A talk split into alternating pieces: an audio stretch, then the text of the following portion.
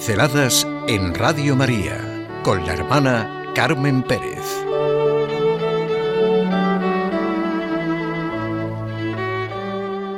Aguardando la manifestación de los hijos de Dios. Este es nuestro camino, vivir la manifestación de los hijos de Dios. Y pienso en dos, en dos testimonios. El de Francisco de Asís, cuando siente tan fuerte sencillamente que Dios es. Y el de André Frosar, Dios existe, yo me lo encontré. Y vivir en cada momento con un sentido claro en nuestra vida de que Dios es, ocurra lo que ocurra. Dios es, es el que crea y redime. Es que ni siquiera la disyunción Dios o la nada vale, porque la nada es ininteligible, inimaginable. Eso ya lo vio la mente griega que afirma la necesidad de un nous, una inteligencia, un pensamiento de pensamiento. No hay término medio, no puede haberlo. Dios sí, pero no. Y Dios no, es imposible. El azar no tiene sentido. Siempre hay unas coordenadas para entender incluso el azar.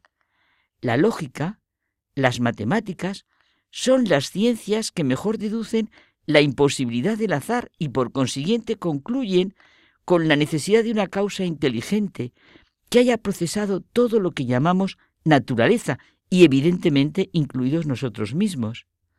Pero es que la lógica, las matemáticas, son pensadas por el ser humano, son sistemas de deducción establecidos por el hombre. Lo que impresiona es la capacidad humana para amar, deducir, interpretar, inventar, crear, decidir. Todo lo que preguntamos, sabemos, deducimos desde nuestra capacidad. Convertirnos de verdad a esta gran realidad.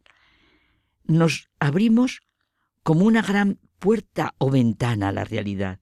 No es evidente que todo lo referimos a la verdad, al sentido, a lo que es necesario, no podemos entender nada, absolutamente nada, sin estas categorías. Son como las condiciones de pensar. El ser humano es el que afirma, duda, niega, interpreta. Es un hecho que todo lo entendemos con relación a lo que es el bien, la verdad, la belleza, lo justo. Así formulamos nuestros juicios, incluso cuando se quieren negar estas realidades. Ni siquiera el azar, decíamos, lo podemos entender sin relación a lo que no es el azar. Decimos, esto es absurdo, luego entendemos que no tiene sentido. Esto está mal, luego discernimos lo que es el bien. Esto es el azar, luego diferenciamos lo que es la necesidad o la causalidad. Y podemos ver claramente que no tiene sentido hablar del buen Dios o el mal Dios. Dios es como decía Francisco de Asís, y Dios es sin cualificaciones. Tiene pleno sentido decir, Dios es amor, verdad, belleza, bien, plenitud. Pero esos predicados no son adjetivos. En Dios no hay adjetivos, como puede haber en todo lo demás. Los predicados especifican el ser de lo que es. La nieve es blanca, el cielo es azul, el océano es inmenso. Desde que decimos que Dios es, ese ser es creador, es gratuidad, bondad, principio y origen de todo. Heisenberg y otros grandes físicos se encontraban una tarde de tertulia hablando de Dios y religión.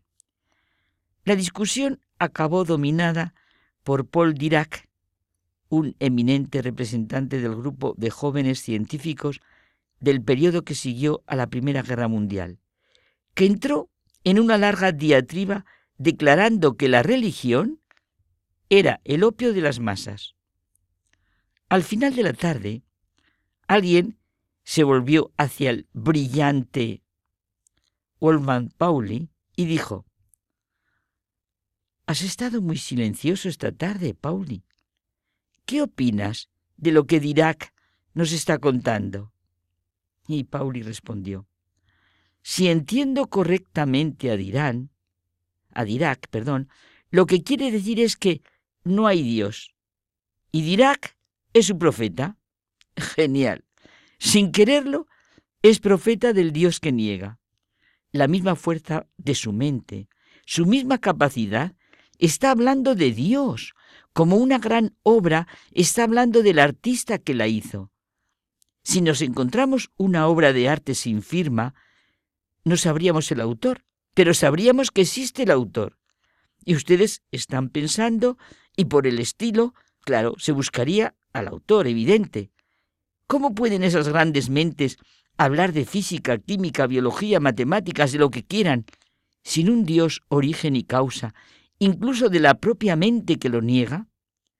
Tan buscadores de la firma de todo, tan celosos de la firma de lo que hacen, y no reconocen el autor de verdadera firma de todo, el autor de la verdadera firma. El testimonio de André Frossard quizá es muy conocido. Dios existe, yo me lo encontré.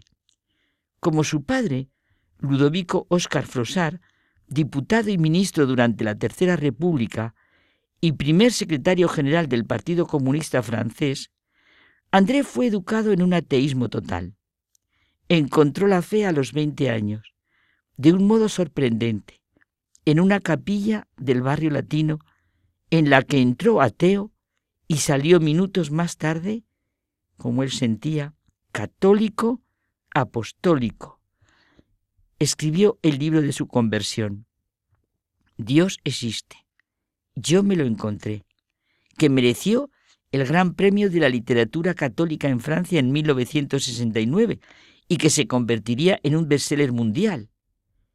Me lo encontré fortuitamente. Diría por casualidad si el azar cupiese en esta especie de aventura. Me lo encontré con el asombro del paseante que al doblar una calle de París viese, en vez de la plaza o de la encrucijada habituales, una mar que batiese los pies de los edificios y se extendiese ante él hasta el infinito. Fue un momento de estupor que todavía me dura. Nunca me he acostumbrado a la existencia de Dios.